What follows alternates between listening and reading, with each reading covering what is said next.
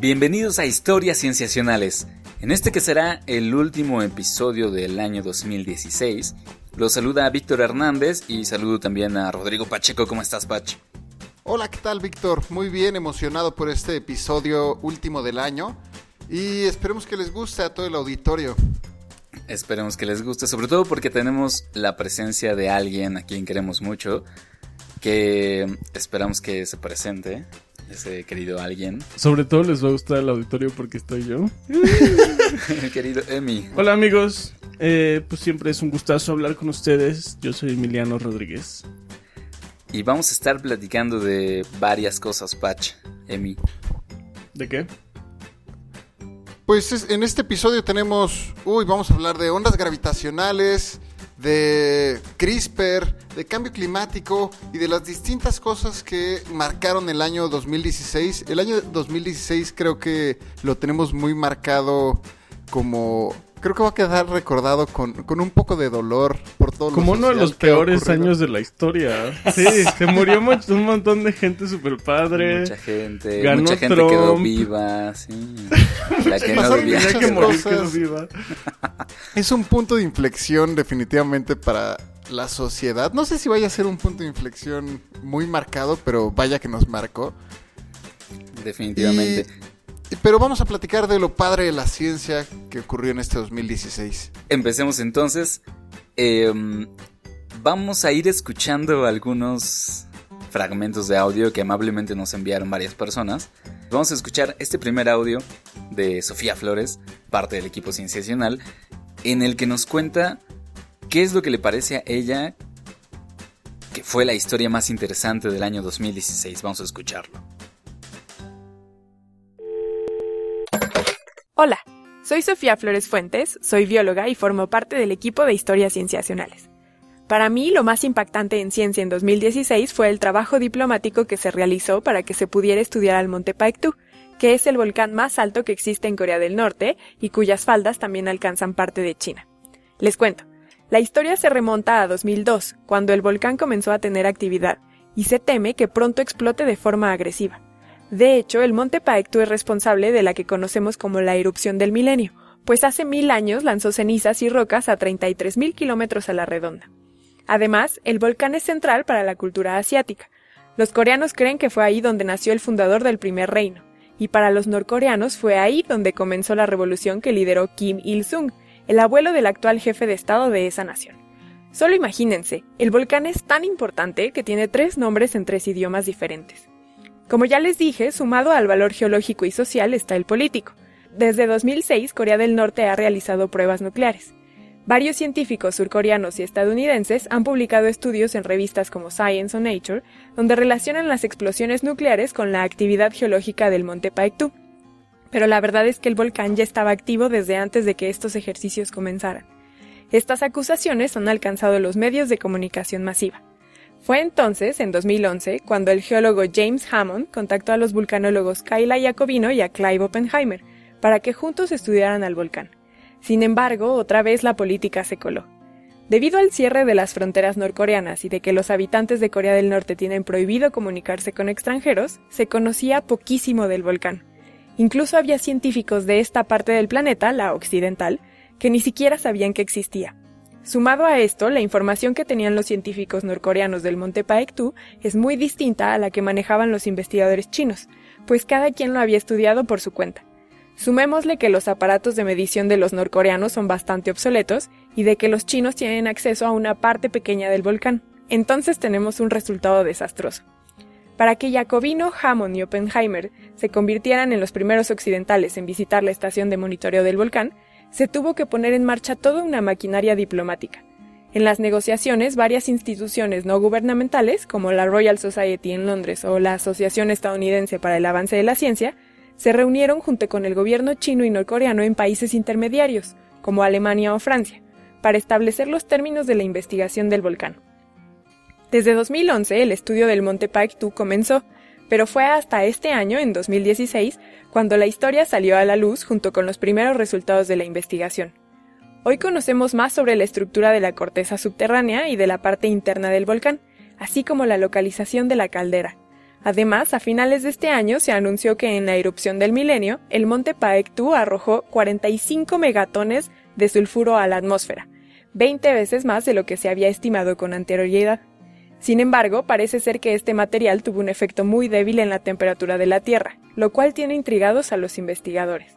Por supuesto que los estudios en torno a este volcán continuarán, pues está fuera de lo convencional en términos geológicos. Es así que el Monte Paektu, además de ser fascinante para la ciencia, es importante porque muestra que la actividad científica es más compleja de lo que aprendemos en la escuela. También es un claro ejemplo de que el trabajo de los investigadores a lo largo y ancho del planeta está íntimamente relacionado con otras esferas del quehacer humano. En este caso ha sido la política la que ha llevado a que el avance técnico y científico de Corea del Norte se vea mermado, pero también fue la política, utilizando el conocimiento científico como excusa, la que hizo posible que los investigadores de Oriente y Occidente reconciliaran sus diferencias. Y qué mejor excusa que el conocimiento científico para resolver conflictos. Yo soy Sofía Flores Fuentes y los invito a seguir esta y otras anécdotas a través de este podcast y de las distintas plataformas virtuales de historias cienciacionales. Agradecemos mucho a Sofía Flores por habernos enviado su comentario. Definitivamente es un tema muy interesante. Vamos entonces a escuchar otra opinión que tenemos de una colega de la Red Latinoamericana de Cultura Científica que nos envió este comentario.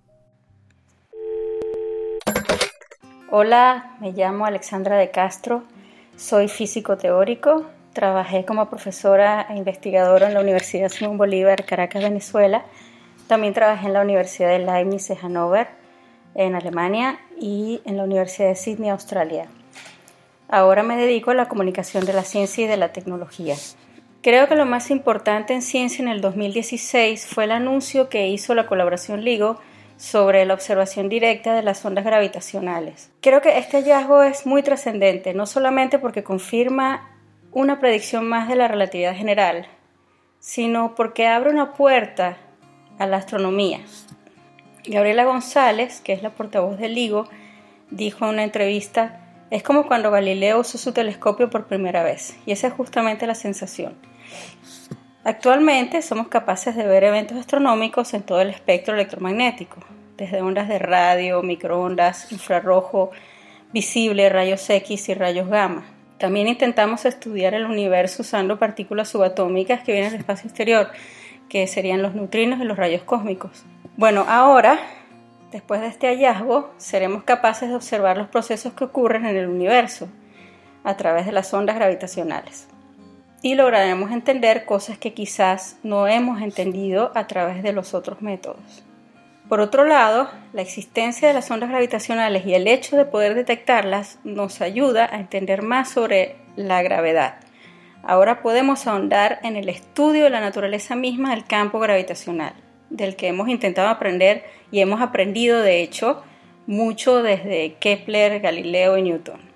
Un detalle importante es que el montaje experimental es sumamente difícil, increíblemente difícil. Allí en LIGO hay décadas de trabajo duro, pues lo que se detectan son variaciones en la longitud del espacio que pueden ser más pequeñitas que un núcleo atómico, más pequeñitas que un protón, de modo que por muchos años se supo cómo detectarlas. El problema era desarrollar la tecnología con la sensibilidad para lograrlo. Bueno, ese es mi hallazgo científico favorito del 2016. A petición de historias sensacionales, promociono mi site. Pueden leerme en browniana.com, que es parte de la Red Latinoamericana de Cultura Científica. Síganme en Twitter, at brownianaweb y bueno, no me queda más que enviar un saludo a los oyentes de historias cienciacionales y que la ciencia los siga sorprendiendo en el 2017. Muchas gracias a Alexandra de Castro por su comentario. Y por supuesto, toca uno de los temas que fueron más candentes, sobre todo al inicio de año, amigos, las ondas gravitacionales. Sí, la verdad es que este fue uno de los temas así que me voló la cabeza totalmente. O sea, como que suena súper complicado, ¿no? Y, eh, o sea, es un tema tan abstracto que a veces mucha gente no, o sea, como que muchos no podemos entenderlo tan fácilmente. Pero realmente es impresionante, o sea, como que yo hablé con Gabriela González, que es una científica argentina que trabajó en el proyecto de LIGO, que fueron los dos detectores que detectaron las ondas gravitacionales, y ella me decía así como, no, pues o sea, es como una nueva manera de ver el universo, ¿no? Nos gusta decir que escuchamos el universo además de verlo. Entonces, así, eso fue una de las cosas más impresionantes para mí. A mí me gusta mucho con lo que termina Alexandra o, lo que menciona acerca de que es como cuando empezó la era del telescopio y esta es una nueva era completamente para la, para la observación del espacio porque estamos detectando algo que, completamente nuevo y igual es increíble que estemos eh, abra la puerta a toda una nueva rama de la astronomía. Eso, así como que crea una nueva, o sea, creo que un nuevo tipo de ciencia, eso está impresionante. Sí, participar en un campo, en la creación de un campo, tu, tu, nombre va a quedar ahí en la historia, ¿no? El nombre de toda esta colaboración del LIGO y todos los involucrados. Fascinante. Ahora mencionaba sobre el, el experimento. El experimento me suena bastante impresionante porque es un, es un, es aventar un láser por kilómetros para detectar si se mueve tan solo ciertos milímetros, ¿no? No recuerdo si estaba entre Pensilvania y Washington este láser. Estaba en, Washington, Washington, y, en Luisiana, En Luisiana, exacto. En Luisiana. Y imagínense todo ese, ese, ese, experimento, montar todo eso, poner de acuerdo toda la infraestructura, solo para detectar unos milímetros que al final nos dieron un resultado impresionante y que se plantea eh, ya incluso misiones al espacio, todavía no se hace algo formal, pero la posibilidad de detectar estas ondas sin la interferencia de la gravedad de la Tierra, eso sería fantástico, sería lo mejor que le pudiera pasar a esta investigación, ¿no? Que le pudiera pasar al mundo, mundial. porque además también, o sea, si se pueden a pensar, es como, o sea, no sé, ahorita es súper temprano, ¿no? Como para decir si podría haber como alguna aplicación para la vida cotidiana. Pero también algo que me decía Gabriela es como, bueno, pues, o sea, las teorías de Einstein sobre la relatividad nunca se pensaron que iban a tener alguna aplicación. Y ahora no puedes utilizar el GPS sin usar las ecuaciones básicas de esa, de esa teoría, ¿no? Entonces es como, quién sabe qué nos espera el futuro, pero seguramente las ondas gravitacionales llegaron para abrir muchísimas puertas. Y también por la forma en que precisamente fueron detectadas. Es que eh, eh, eh, el aparato con el que se detectaron creo que también es uno de los hitos tecnológicos de este año. estoy viendo las cifras de lo que es capaz de detectar. Bueno, en, de inicio, las ondas gravitacionales que, que se pudieron recoger hicieron que el espacio del planeta Tierra se expandiera y se contrajera. Aquí va por una cien milésima parte de nanómetro, que es más o menos el ancho de un núcleo atómico. Entonces, pueden detectar eso. O sea, Patch, si tú estás emocionándote ahorita, el LIGO lo detecta. O sea, la vibración que estás sintiendo en tu corazón, LIGO lo puede detectar. Porque eso no es lo mínimo que puede detectar. Puede, puede detectar un, una diez milésima parte del ancho de un protón. Eso es demasiado chico.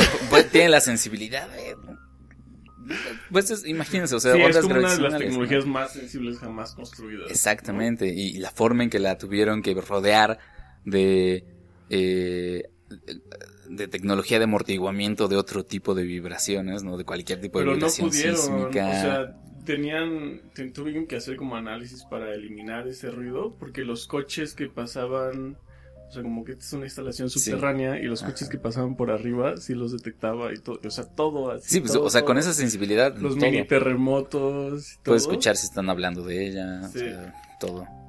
Entonces, esa es otra, otra cosa que me, me sorprende muchísimo. Este descubrimiento ah, fue tan impresionante que ¿por qué no escuchamos el audio del siguiente investigador? Muy bien, vamos a oírlo. Buenos días. Um, Eh, soy Robert Oeckel, eh, investigador titular en el Centro de Ciencias Matemáticas de la UNAM. Em, saludo eh, a los que nos escuchan en el podcast. Em, yo les quiero hablar de un descubrimiento científico de este año, 2016, em, que en mi opinión es eh, de los más importantes, digamos, de la última década. Em, se trata de las ondas gravitacionales. ¿Qué son las ondas gravitacionales? Em, son ondas que tienen que ver con la fuerza de la gravitación. Eso es la fuerza que nos jala hacia la Tierra a, todos. 1915, hace 100 años, un poco más de 100 años, Albert Einstein descubrió que la fuerza de la gravitación tiene que ver con la estructura del espacio-tiempo. Y descubrió que esta fuerza uh, también puede generar un tipo de ondas. Esas ondas son muy distintas de las ondas que conocemos. Por ejemplo, si tiramos una piedra a, un lago o a, a agua, vemos unas ondas concéntricas que emanan del punto del impacto de la piedra. Otro tipo de ondas que conocemos son las es la luz. La luz también consiste de ondas, las, las ondas de radio, las rayos X, todos estos son ondas electromagnéticas. Las ondas gravitacionales tienen que ver con la fuerza de la gravitación y se generan cuando cuerpos muy masivos en el cosmos, um, por ejemplo, un, cuerpo muy masivo choca con otro cuerpo muy masivo. Y realmente estoy hablando de muy masivo en el sentido que sean cuerpos más masivos, más grandes que el Sol, que nuestro Sol. Em, por ejemplo, que los cuerpos más masivos en el cosmos son agujeros negros. Son cuerpos que tienen una fuerza de gravedad tan fuerte que ni la luz puede escapar, por eso se llaman agujeros negros. Ahora si tenemos dos agujeros negros que giran uno alrededor del otro, como en nuestro sistema solar los planetas giran alrededor del Sol, em, lo que pasa con los agujeros negros, que esos pueden perder energía cuando giran uno alrededor del otro, es decir, con el tiempo se van acercando hasta que en algún momento choca uno con el otro y se hace un agujero más grande. Esto es un eh, evento sumamente violento en el cosmos y este tipo de evento genera ondas gravitacionales.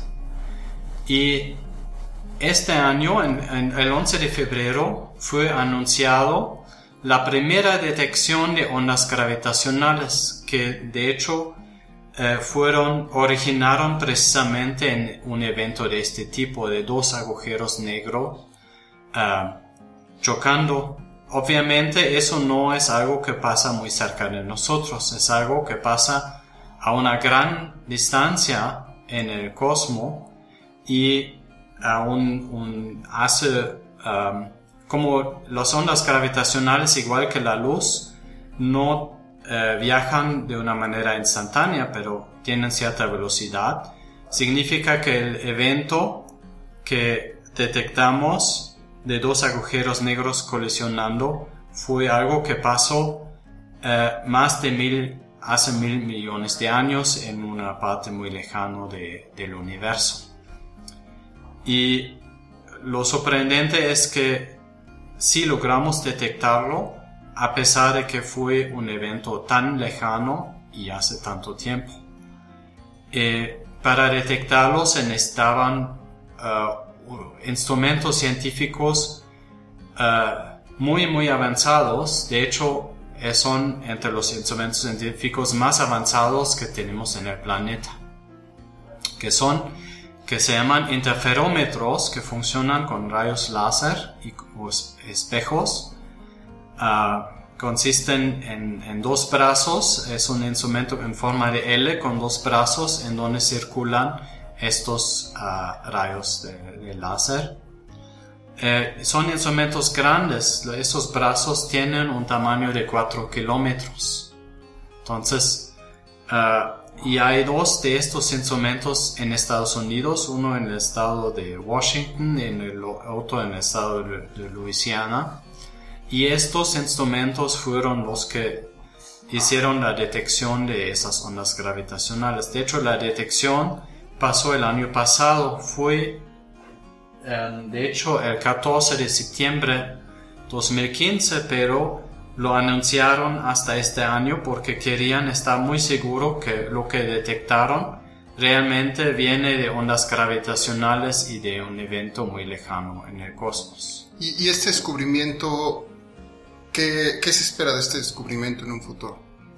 De lo, bueno, de un lado es la primera vez que estas ondas gravitacionales que ya fueron predichos por Albert Einstein hace 100 años, fueron realmente detectados. Eh, la otra cosa es que al mismo tiempo se podría ya determinar que este, estas ondas vienen de una colisión de agujeros negros, es decir, nos aportan información astronómica. Y eh, es, estamos ahora nada más en el comienzo de, de estas detecciones, es decir, Incluso ya se detectó otro evento más eh, en diciembre del año pasado que ya también anunciaron el descubrimiento y ahora el detector va a ser más sensible todavía y van a detectar más eventos probablemente cada mes. Es decir, esos eventos nos hablan de hechos que pasan en el, en el universo a grandes distancias. Es decir, nos abren una nueva ventana al universo.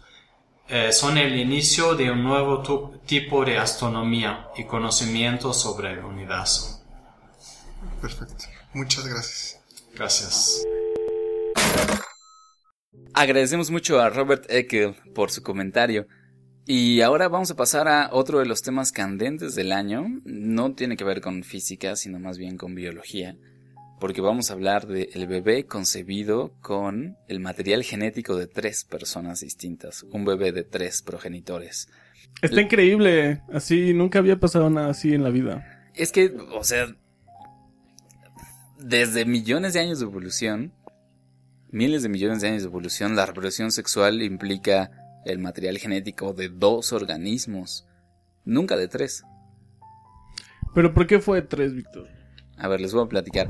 Resulta que tiene material genético no en el núcleo celular, que es donde usualmente está el material genético de los organismos eucariontes, sino más bien el material genético de la tercera persona está en el organelo llamado mitocondria, que tiene su propio material genético. Imagínense una célula más chiquita y más simple dentro de la célula grande del organismo, que tiene su propio DNA.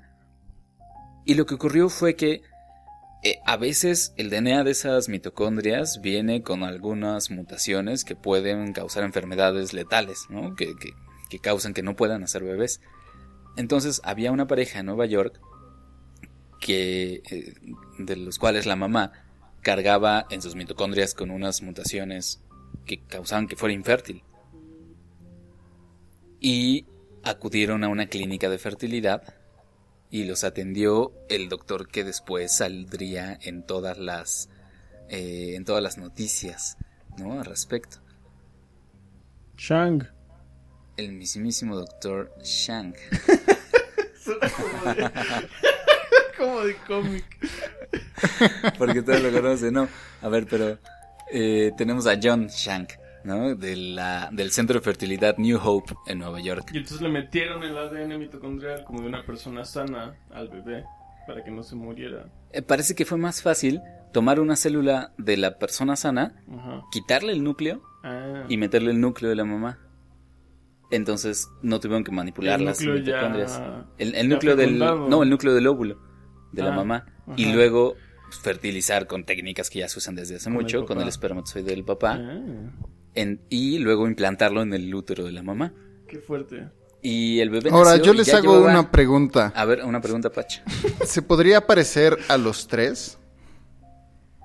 Fíjate que no sé hasta qué punto la mitocondria, el DNA de la mitocondria contribuye a la fisionomía. Al fenotipo. Ajá, al fenotipo. Creo que más bien tiene que ver con cosas de metabolismo. Digamos, de metabolismo de energía y así. No sé qué tanto a, los rasgos físicos. Creo que no tanto. No sé, es buena pregunta. Pero después de todo, lo sabrías, Patch.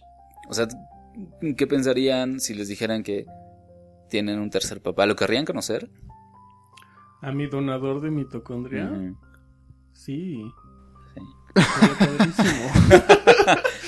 Pues sería interesante, ¿no? Porque los, los, las, histo- lo- lo- las investigaciones científicas que buscan hacer una genealogía hacia, por ejemplo, una historia completa del ser humano, siempre, siempre usan el, el genoma mitocondrial, ¿no?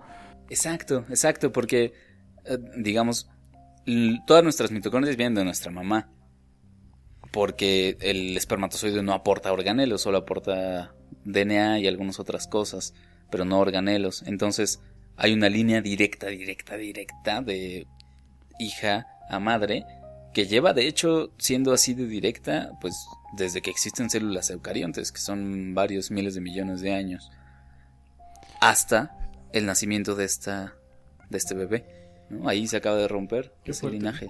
Exacto, por eso se vuelve algo bastante curioso el hecho de que estemos jugando con este, con, con el genoma mitocondrial y ahora estemos parchando ese tipo, estemos ganándole un poco, adaptándonos un poco este a nuestro gusto. Y es bastante interesante que empiece ya esto le podríamos llamar ya eh, medicina genómica per se. O sea estamos ya entrando de lleno a esta etapa en donde el humano está alterando sus genomas. Yo digo que sí no Pues puede ser en parte, pero creo que no, la tecnología usada no era, no es particularmente, de- digamos, novedosa. Es decir, nunca se había hecho por una u otra razón, pero no es que haya sido un gran problema tecnológico a resolver, sino quizá ético. Y al respecto, Claro. Emi nos va a contar un poco por Porque además saben en dónde.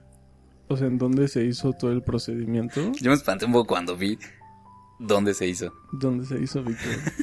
Se hizo aquí en Se México. hizo en México. En. ¿Y Ah, sabes ¿por qué se hizo en aquí México? Ajá, sí.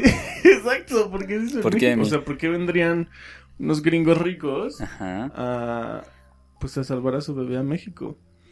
Pues porque en México hay como una laguna legal en cuanto a la medicina genómica, ¿no? O sea, como que sí tenemos algunas leyes que protegen a los genes humanos, pero, o sea, está súper mal redactada la ley y como que es un es como un paraíso pues no fiscal, pero como un paraíso de embriones. De embriónico. Sí, sí, en serio. Y entonces por eso vinieron aquí, porque pues no había regulaciones hasta ahora. Lo cual está súper fuerte. Y ahorita. Lo cual es bastante a partir chistoso, de ¿no? eso. Lo cual es súper, es súper chistoso. Es como de, de ciencia. Nos ficción. pone a la a vanguardia de una forma rara. Pero ya no, porque a partir de eso, el, como que el Senado de la República dijo como, no, pues hay que regular todo. Y entonces quieren meter una ley que ya regule así súper fuerte como la investigación con embriones. Pero incluso Lo- con los científicos mexicanos. Lo cual puede ser contraproducente. Lo cual ¿no? puede ser Porque contraproducente. si son claro. demasiadas rigurosas esas leyes, se va a frenar la No, y sí lo son. O sea, el chiste es que lo sean, así como... Pero bueno, si sí pasa, al menos pudimos presumir que el primer bebé con tres genomas humanos fue creado en México. Y, y- Hecho en México, güey. que le den No, no, una camiseta. un, un tatuajito así en el talón que diga hecho en México. Exacto, sí, con el águila. Con el águila. Pero además, eh, eh, pues, también es mexicano. ¿Nació aquí o solo lo No sé vinieron si a nació aquí. Creo que solamente, aquí? ajá, aquí solamente Mm, sí, las ¿verdad? celulitas. Es, es un, es un, la nacionalidad. ¿Por qué no? Porque fue es un fenómeno raro. Creo que esta es la primera vez eh, que nos ponemos a la vanguardia de algo. Más bien, o pertenecemos a algún experimento de vanguardia de este tipo solo por un hoyo legal, lo cual me parece brutalmente chistoso. Sí, porque además, o sea, no hubo científicos mexicanos implicados. Claro. No. entiendo, ¿no? O sea, nomás fue como, ah, sí, Sí. vamos a México. Porque... Era, era una, una filial de la clínica, ¿no? Como que, Sí, exacto, que estaba aquí. que en, ya estaba aquí. En el DF. ¿no? Para gente también que puede pagarlo y todo. Pero, pues sí, al parecer nuestra aportación fue algo que se nos da más o menos bien, que es, pues, ir un poco atrasados en las regulaciones de las cosas. Por primera vez resultó beneficioso. Bueno, salimos en las noticias. Sí. Vaya. Pero pues efectivamente es un caso bien interesante porque levantó polémica, mucha gente se emocionó, felicitaron al equipo, otros no se emocionaron, sino al contrario se escandalizaron, porque esto lo reportaron ya una vez que el bebé había nacido. Entonces también fue como que eh, no se lo esperaban tanto y el doctor no esperaba que fuera una, un avance científico, sino más bien quería darle el servicio a los papás. Pues sí, para que no se muriera. Por eso como que no lo publicó dentro de la ciencia, sino más bien lo hizo, nada más. Qué fuerte, qué padre y qué fuerte.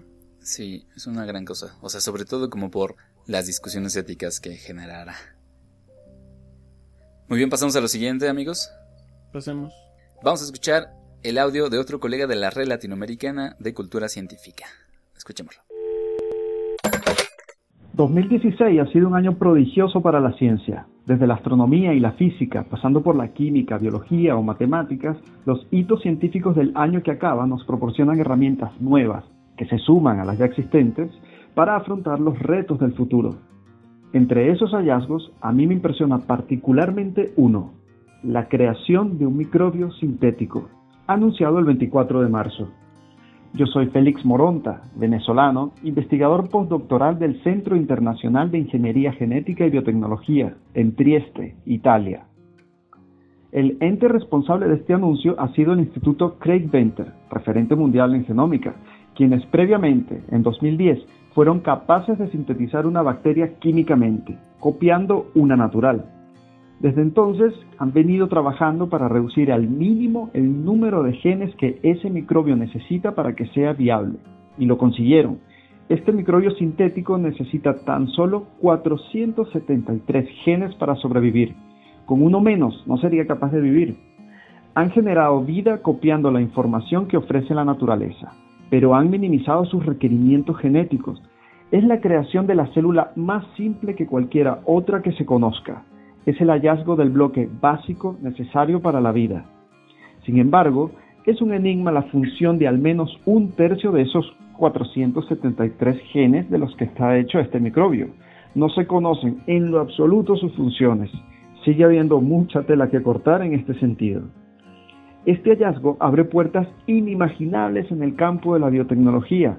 El diseño de microbios productores de fármaco o de biocombustibles son uno de los objetivos a largo plazo. Y sin duda alguna, este reporte senta las bases para ello. Ahora los invito a visitar mi blog, felixmoronta.com, mis redes sociales, arroba morontafelix, y a seguir a la Red Latinoamericana de Cultura Científica, Allí concentramos el trabajo de destacados divulgadores científicos de la región. Un saludo fraterno a los escuchas de historias cienciacionales. Felices fiestas. Agradecemos mucho a Félix Moronta, colega de la Red Latinoamericana de Cultura Científica. Nos platica de el avance que le pareció más interesante en biología, biotecnología, biología molecular. Lo platicamos un poquito a inicios de año, ¿no, Pach? Hablando también de genoma mínimo artificial. Fue un caso muy padre. Pero nos va a dar pie a hablar de la otra tecnología biológica que está empezando a cumplir las promesas que había dado, o al menos está mostrando todo el potencial que había prometido. Estoy hablando de CRISPR, amigos. Que CRISPR ya también, igual, ya lo habíamos hablado aquí un poco, eh, en algunos programas, hace como tres o cuatro programas, sin embargo, continúa dando de qué hablar y lo mejor es que se conecta igual con el, con el tema pasado que hablábamos de la ética, que hemos visto a lo largo del año que los... Bueno, primero hay que platicar de qué se trata CRISPR. ¿De qué se trata CRISPR? Patch. Pues Víctor aquí es el experto en CRISPR y se lo dejo a él que lo, que, lo, explique mejor que nadie. Mm, me parece que en el episodio 5, la semana 5 o 6, Sofía nos ayudó a, a entender CRISPR. En esencia es una tecnología de edición genómica en la que se manipula la secuencia de DNA de hasta ahorita todos los organismos en los que se ha probado se ha podido hacer. Y lo que tiene especial es que es muy barata, muy rápida y muy precisa. Eh, comparada con todas las otras tecnologías que ya existen para manipular el genoma. Es una tecnología que democratiza la edición genómica, ¿no? Es un salto tecnológico grande.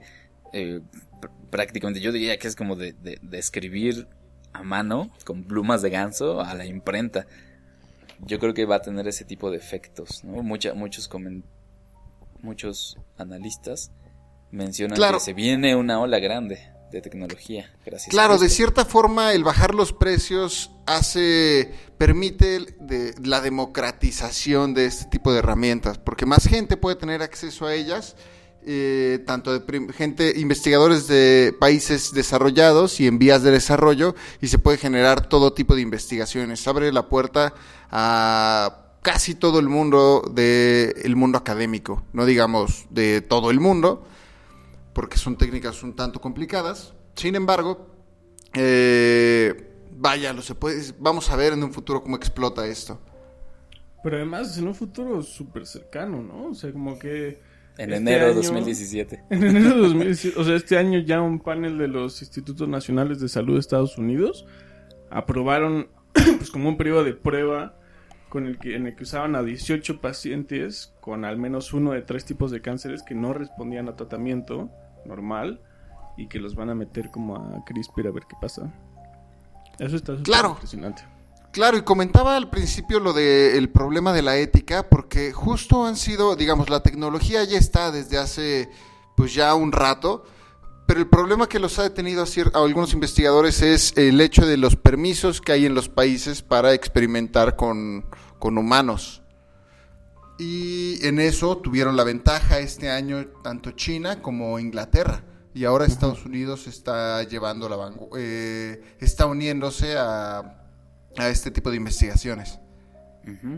Hasta ahora ya se probó, como lo comentamos también en semanas pasadas, en embriones no viables, en embriones viables y se va a probar en pacientes muy pronto. ¿no? Bueno, ya están empezando a probarse en pacientes, pero no ha habido resultados todavía em, en- en concluyentes.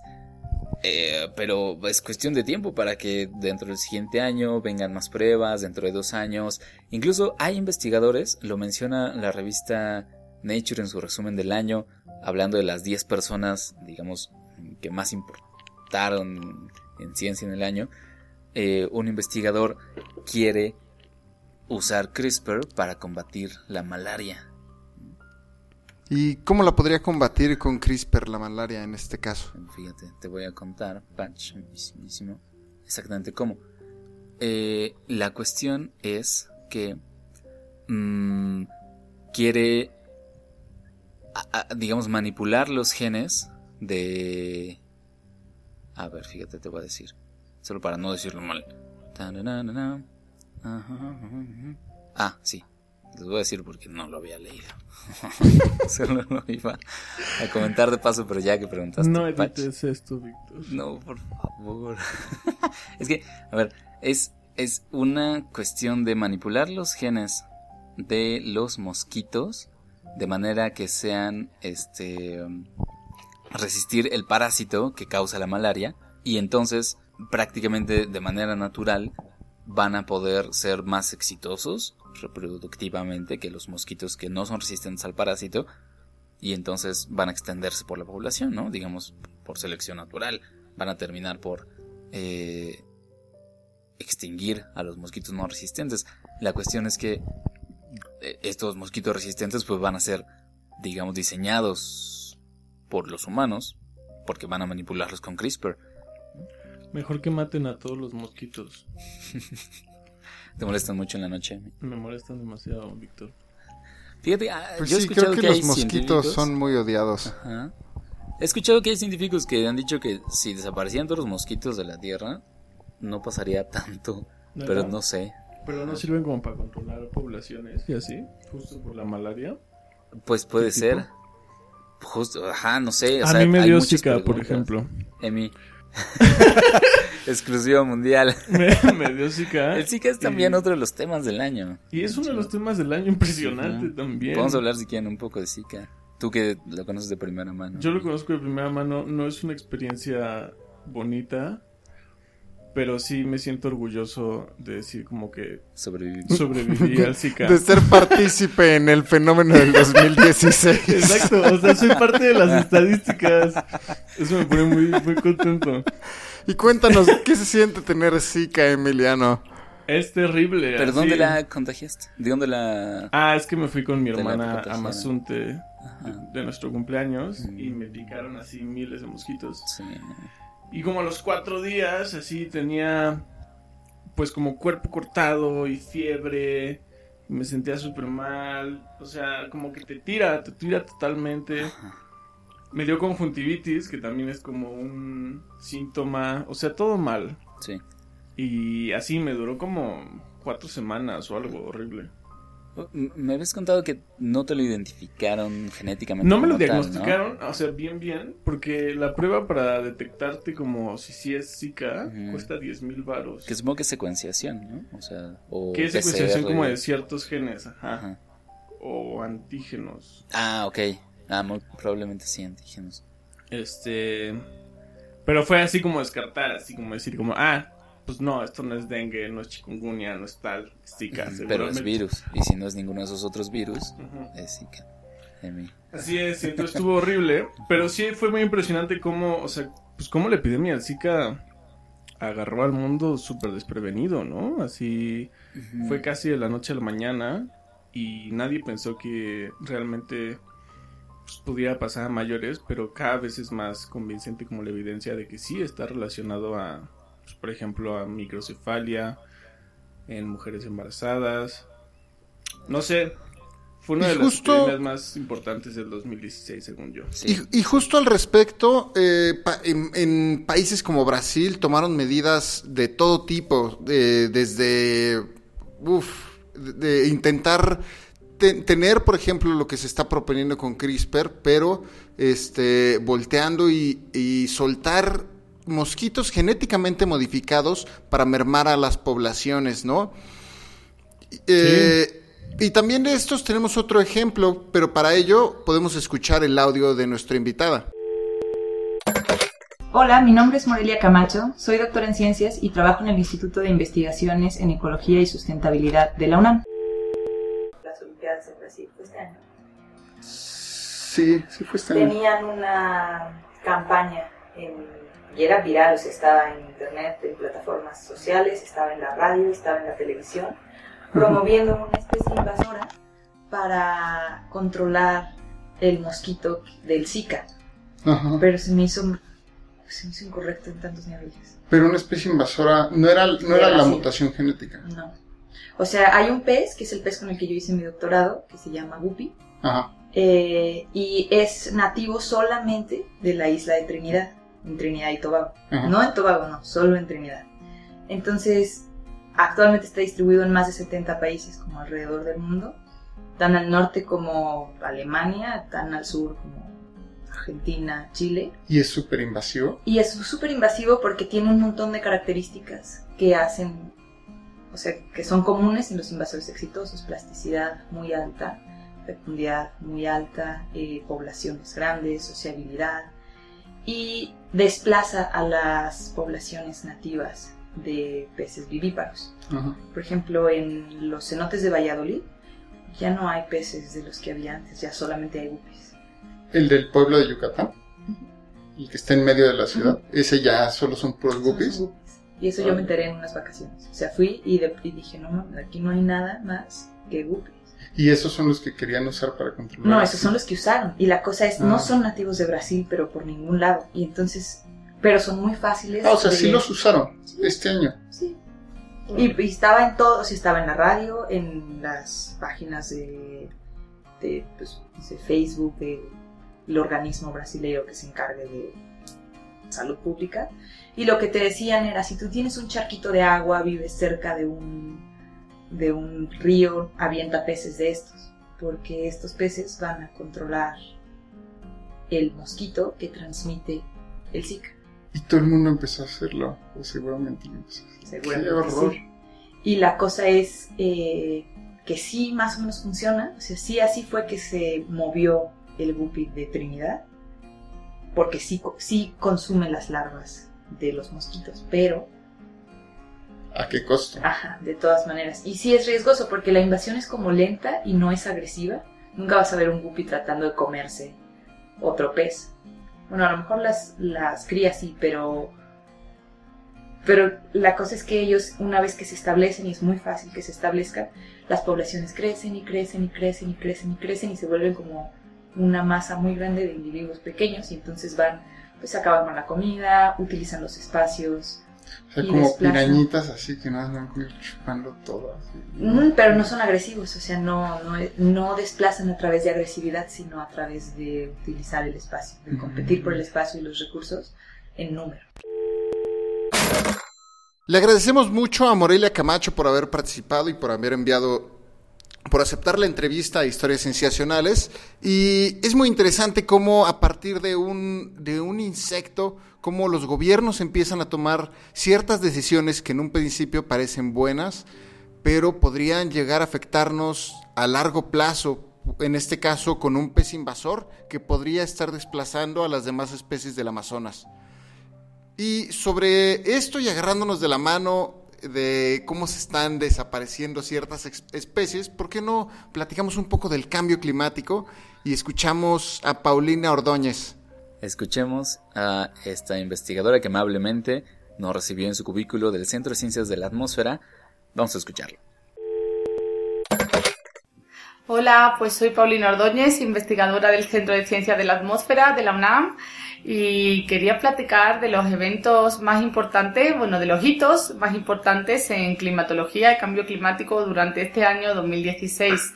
Eh, este año, a finales del 2015 y principios del 2016, ha tenido lugar el evento El Niño más potente registrado hasta ahora. Bueno, esto depende de los índices de medición. En realidad es el más potente junto con dos, el del 82-83 y el 97-98. Depende del índice que utilicemos, es el más más extremo o bueno, uno de los más potentes jamás registrados. Eh, el aumento de las temperaturas del Pacífico hace que parece que ha- hace que haya más frecuencia de eventos el niño. Eh, eh, bueno, eh, un evento el niño es un patrón climático global que tiene efectos sobre todo en regiones de Centroamérica, del- de Surasia, de Australia, pero a nivel global. En México hace que haya más precipitaciones en, los meses de enero a marzo, en el norte de México.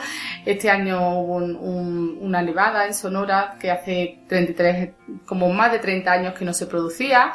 Eh, también en octubre del 2016 llegó el huracán Patricia, que es el más, eh, el más fuerte en términos de presión eh, jamás registrado en el hemisferio occidental y el más fuerte a nivel global eh, en, términos de viento máximo. Este huracán de tocó México, pero ya debilitado.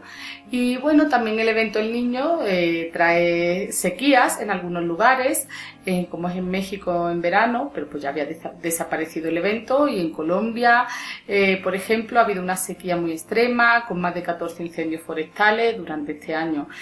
Este evento ha hecho que los efectos del cambio climático se vean rea- re- reintensificados. Entonces, durante el año 2016 se han alcanzado los máximos eh, de temperatura desde la era preindustrial durante 11 meses consecutivos.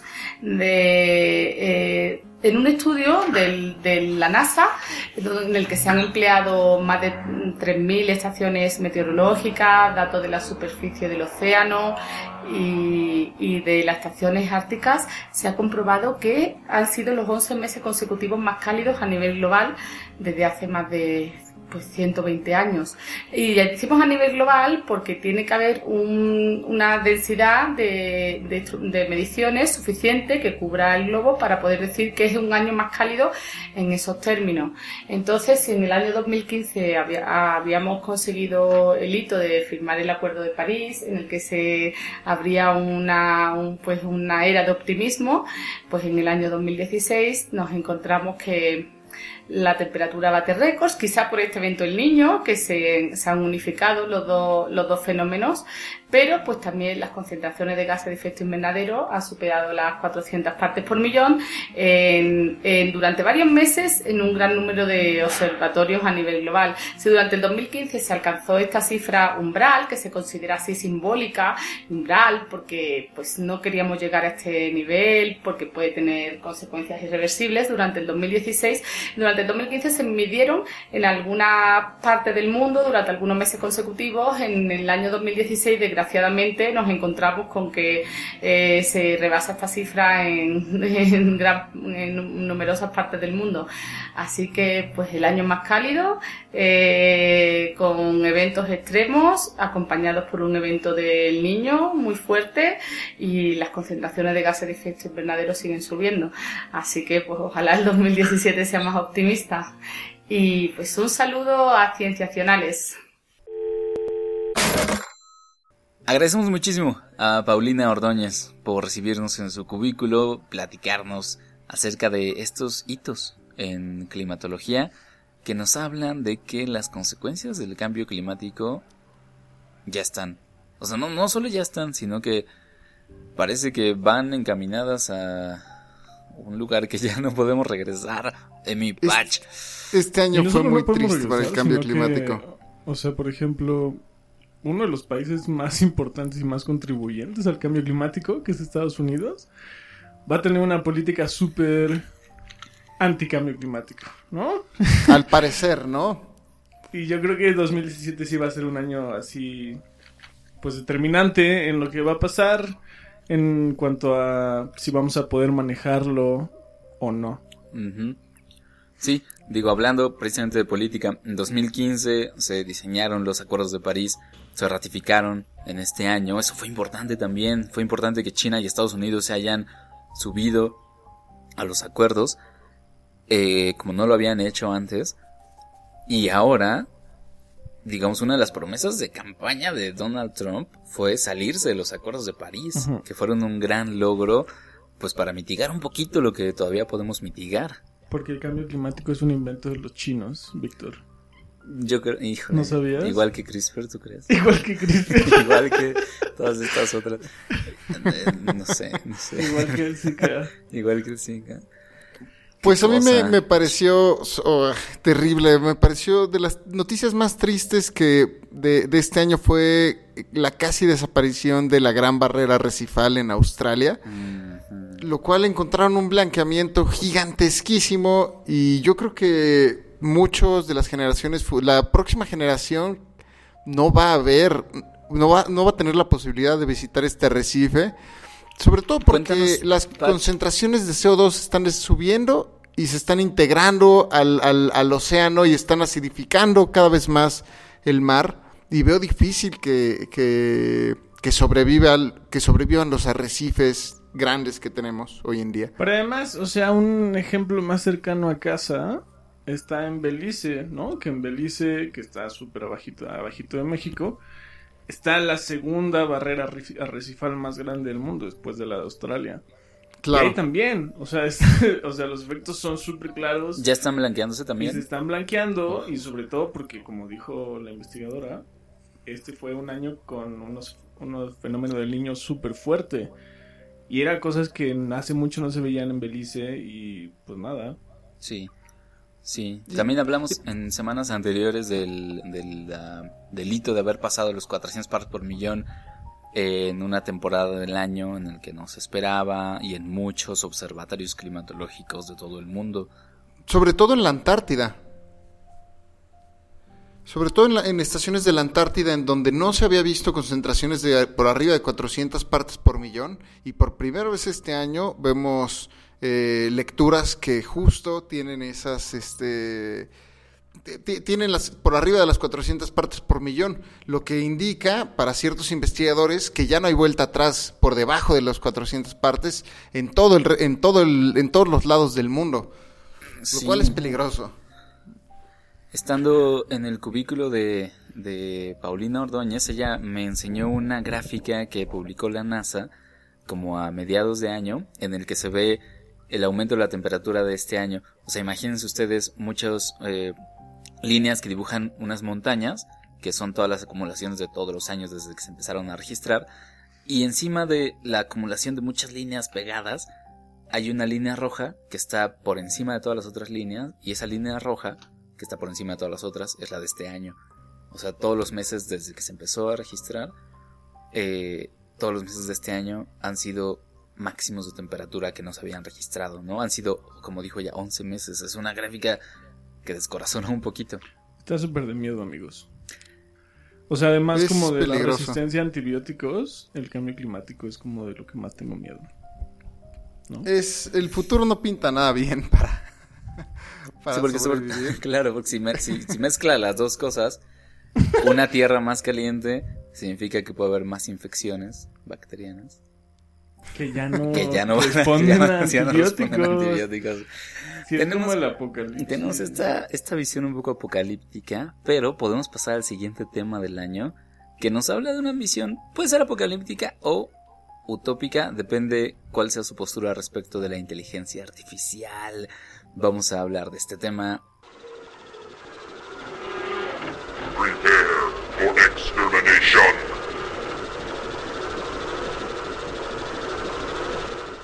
Amigos de inteligencia artificial, se nos viene encima.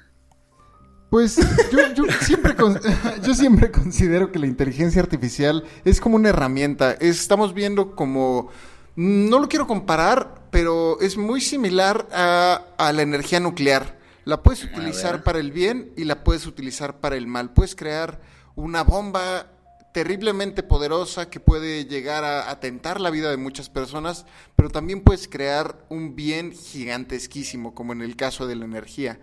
Eh, esto es, como siempre, eh, humano dependiente. Quien tenga la herramienta y cuáles sean sus fines, ahí es, ahí es donde está el peligro. O los beneficios. Podemos verlo en los coches Tesla de Elon Musk. No me iba a ir sin mencionarlo. ¿Fue la persona del año para ti, Patch? Elon Musk? sí, probablemente sí sea la persona del año. De ¿Lo hoy y pondrías en tu- siempre. En tu top one. Muy bien. Mm, Tal vez, tal vez. Pero lo importante es que, por ejemplo, Tesla está utilizando inteligencia artificial para detectar, eh, para detectar que no, eh, co- como, como personas que no tienen la capacidad de manejar o incluso nuestro día a día, personas completamente sanas, podemos transportarnos sin necesidad de correr los riesgos de errores humanos. Y por el otro lado, tenemos a una persona como Trump, que contrata a una agencia como Cambridge Analytica, que utiliza algoritmos como machine learning, como inteligencia artificial, para entender los gustos de cada una de las personas de los estados y poder lograr manipularlos de cierta forma utilizando esta información, ¿no? Son dos caras de la moneda en este tipo de herramientas que pueden, eh, que son dos vertientes completamente distintas. Sí, la inteligencia artificial está padrísima. También puede servir para crear parques temáticos del viejo oeste con cyborgs. Ah, estás hablando de Westworld, a mí. HBO. Que, por cierto, tristemente no patrocina historias sensacionales. Ojalá. Tal vez algún día. Ojalá algún día. Pero justo. Westworld habla de que el mundo está cada vez más viendo cada vez más cerca de esta inteligencia artificial, ¿no? Series con este tipo y las historias que nos contamos marcan lo que está sucediendo en, en- Sí, en nuestra sociedad. Black Mirror y varios de sus episodios que hablan de inteligencia artificial, pero también manejo de datos, ¿no? De Big Data. De, de datos que ya se están tomando. Patch, o- justo hoy nos mostraste el video en el que Mark Zuckerberg presenta a su asistente basado en inteligencia artificial. Claro, y, es, a mí me sorprende que Mark Zuckerberg lo haya hecho por sí mismo. eh, muestra un video, a cierra el año bastante bien porque muestra un video de lo que se propuso desde el principio del año, que fue crear una, un asistente personal. Y es impresionante porque utiliza, tuvo que programar desde cero cada uno de los electrodomésticos de su casa para comunicarlos con un lenguaje universal. Bueno, un lenguaje propio de su casa y con base en eso, lograr diseñar una interfaz con la que te comunicas por mensaje y por voz y, que entiende y se va moldeando a ti, me parece impresionante que lo haya hecho solo sobre todo. Y, que además no parece, yo pensaría que no necesita grandes avances de hardware, o sea, cámaras, eh, software de reconocimiento facial que ya está en Facebook, este protocolos de comunicación entre los aparatos, como que todo eso ya estaba, lo, lo, lo que necesitaba era una, eh, digamos, el lenguaje y el programa para unirlo todo y que pudiera interactuar con el, con lenguaje natural. Claro, porque ya tiene el reconocimiento facial, reconocimiento de voz, eh, tiene toda la interfaz de toda, tiene todos los datos de Facebook para entrenar a cualquier tipo de No, algoritmo bueno, de inteligencia artificial y puedes hacer cosas increíbles. Sí. Sí, a mí me espanta la cantidad de datos que tiene tanto Facebook como Google de nosotros. Que es una cantidad Exacto. brutal de datos. De hecho, parte de, de estos, de, de uno de los grandes gigantes de la inteligencia artificial que es DeepMind, que este año nos cautivó cuando le ganó a Lee, Lee, Sedol. el, el- Lee Sedol, el- el- uno de los campeones de Go. Eh, también DeepMind está trabajando con eh, información de datos de salud de la población de Inglaterra para, obviamente para ellos lo venden para mejorar el servicio de salud y entender mucho mejor a la población. Sin embargo, ¿qué tanto Google puede tener derecho a estos datos? ¿O qué tan peligroso sea que una empresa privada maneje datos ta- tan íntimos de una población? Y también abre el espacio a, a platicar un poco de quién le pertenecen estos datos y qué tanto se pueden hacer estos datos. Claro. Ah, Porque además, este. Digamos que eh, la inteligencia artificial de Google, hablando de DeepMind en particular, eh, es la base del software que venció a Lee Sedol y probablemente la base de muchos otros avances que vengan, que no, eh, o sea, es cuestión simplemente de ser lo más creativos posibles y será viable prácticamente. Exacto. O, por ejemplo, otro avance que me sorprendió mucho fue el hecho de que empiecen a tener memoria, ¿no? Las computadoras. Y si, y si regresamos a la referencia de Emi acerca de Westworld, no quiero spoilear, pero. eh, pero pasan cosas interesantes cuando, cuando, cuando se introduce memoria a inteligencias artificiales, que es de cierta forma un un- el inicio de un razonamiento. Sí, sí, tal como lo comentamos también en uno de los episodios pasados, amigos. Inteligencia artificial, justamente eh, leyendo una de las notas que salieron en marzo de 2016 cuando ocurrió la partida de Go, que fue eh, rompedora, el parteaguas en inteligencia artificial, la, la escritora Dana Mackenzie, escribiendo para la revista Science, cubrió la, cubrió la partida. E incluso antes de que se supiera que Lee Sedol iba a perder 4-1, 4, este, 4 de las 5 partidas, ella decía, no importa tanto el resultado de la partida, sino que importa que exista ya esta inteligencia artificial y que, como decías tú al principio, Patch, depende qué tipo de uso se le dé. Y ella da el ejemplo bien interesante de el, la computadora que venció a Kasparov en el 97 en ajedrez, que bueno, fue una computadora diseñada por IBM que pues solo fue para jugar ajedrez, ¿no? Pero después IBM con todo eso que aprendió lo aplicó en otras tecnologías, en otras computadoras y bueno, estamos ahora en este punto. Entonces también todo lo que aprendieron los ingenieros y diseñadores de de DeepMind aplicándolo la partida de Go, pues lo van a aplicar en muchas otras cosas y habrá que ver. Claro, los resultados se, ve- se verán en los productos que están sacando, como por ejemplo en el nuevo celular de Google, en su inteligencia artificial, en, la, en, en el algoritmo que tiene su, su, su asistente de voz, y seguramente nos sorprenderán en este el próximo año con lo nuevo que van a sacar. Así es, parece que no será tanto que nosotros, digo que, que las inteligencias artificiales se adapten a nosotros, sino que nosotros aprendamos a vivir con ellas, a convivir y a interactuar con ellas, amigos. Exacto. No hay que temerles, solo hay que... Ellas van a llegar, nosotros nos tenemos que adaptar. Muy bien, muy bien. Pues pasemos entonces a lo siguiente.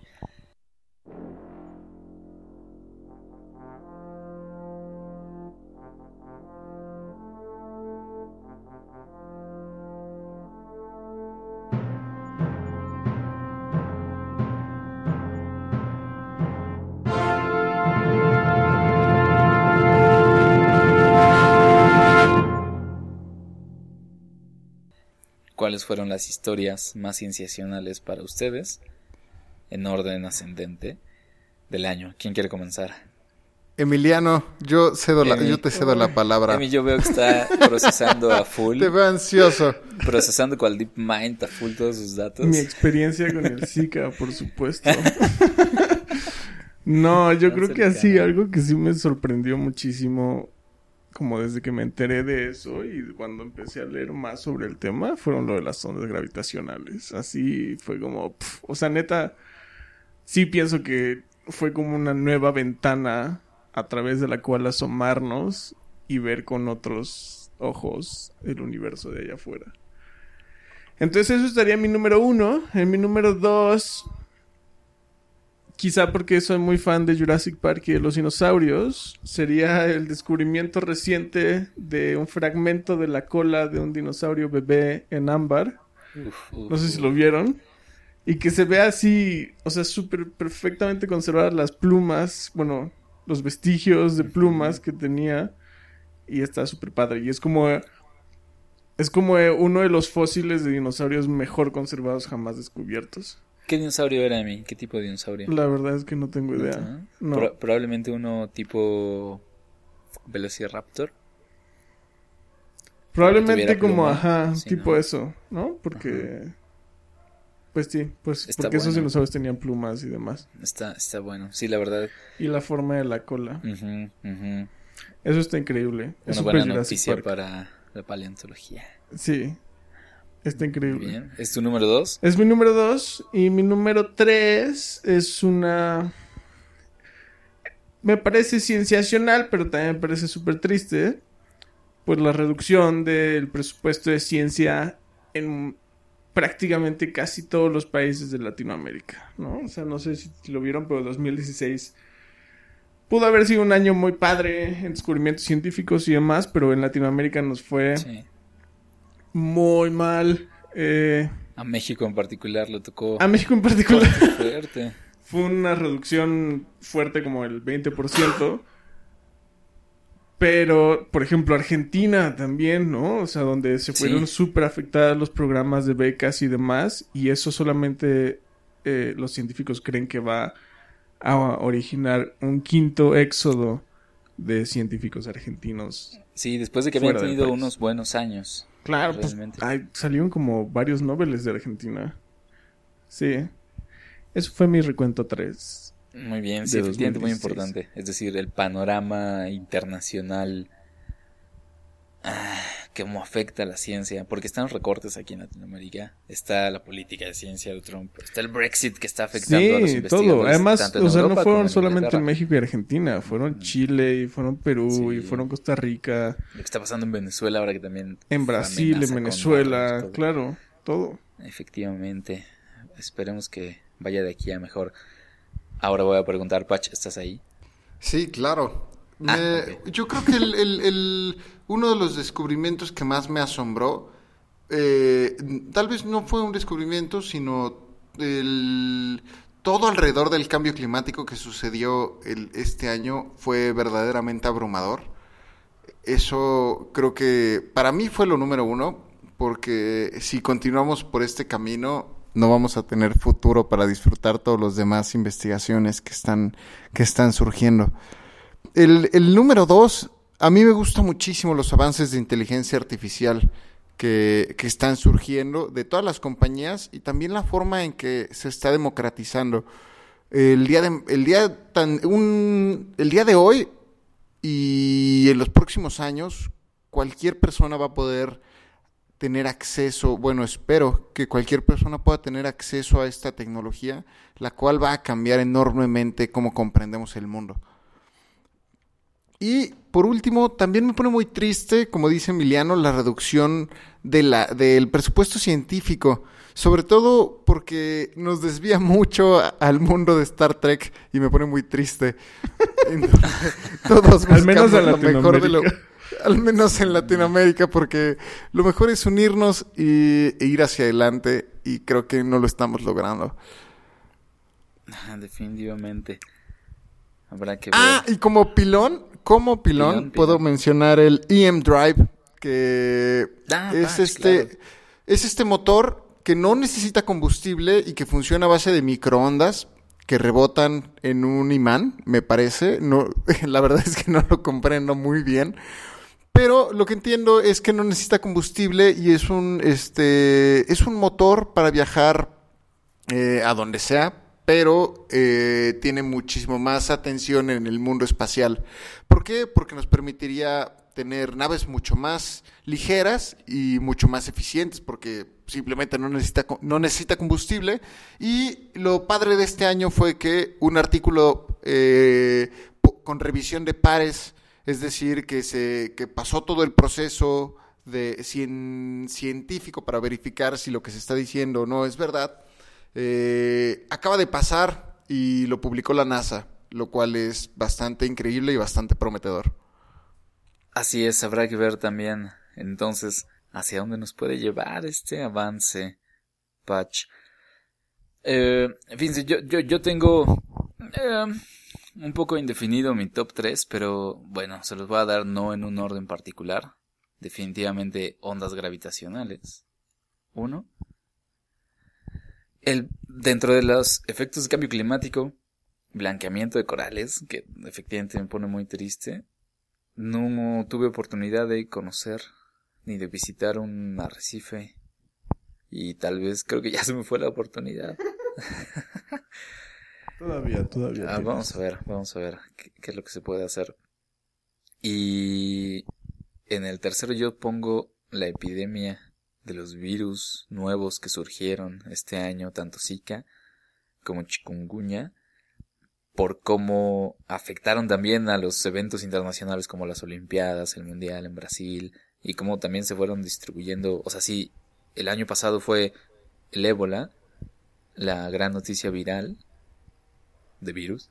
Este año estos dos nuevos también empezaron a surgir, no son tan despiadados, pero pues hay efectos. Y llegaron hasta la puerta de nuestras casas y a nuestros amigos. Así es. Y a los bebés, que alguien piense en los niños, Víctor. Yo soy un niño, por favor. Bueno, amigos, fue un gusto estar con ustedes platicando de este año. Fue un excelente año para la ciencia y no tanto para la sociedad. Pero esperemos que el próximo año nos vaya mucho mejor. Esperemos definitivamente, tanto en ciencia como en sociedad. Así es. Y pues felices fiestas desde parte de todos los cienciacionales y que tengan un 2017 muy cienciacional. Muy cienciacional para todos. Eh, los saluda Víctor Hernández. Emiliano Rodríguez. Y Rodrigo Pacheco. Y los dejamos con este audio de Miguel Alcubierre, el director del Instituto de Ciencias Nucleares de la UNAM, toda una personalidad científica que nos comparte para él que fue lo más importante en ciencia este año. Y una gran felicitación para que muchos saludos, muchos besos de parte de todos. Y esperamos que nos escuchen hasta el próximo año. Efectivamente, un gran agradecimiento por habernos escuchado este año. Los queremos. Pasen un 2017 cienciacional. Hasta pronto. Hola. Soy el doctor Miguel Alcubierre, soy físico y soy investigador en el Instituto de Ciencias Nucleares de la Universidad Nacional Autónoma de México. Me dedico al estudio de los agujeros negros y de las ondas gravitacionales. En mi opinión, el descubrimiento más importante en la ciencia este año fue precisamente la detección por primera vez en la historia de ondas gravitacionales. Las ondas gravitacionales fueron predichas por Einstein hace más de 100 años y fueron detectadas por primera vez a fines del año pasado por el Observatorio LIGO en Estados Unidos. Sin embargo, el anuncio no ocurrió sino hasta febrero de este año, así que lo podemos considerar en realidad un descubrimiento del 2016.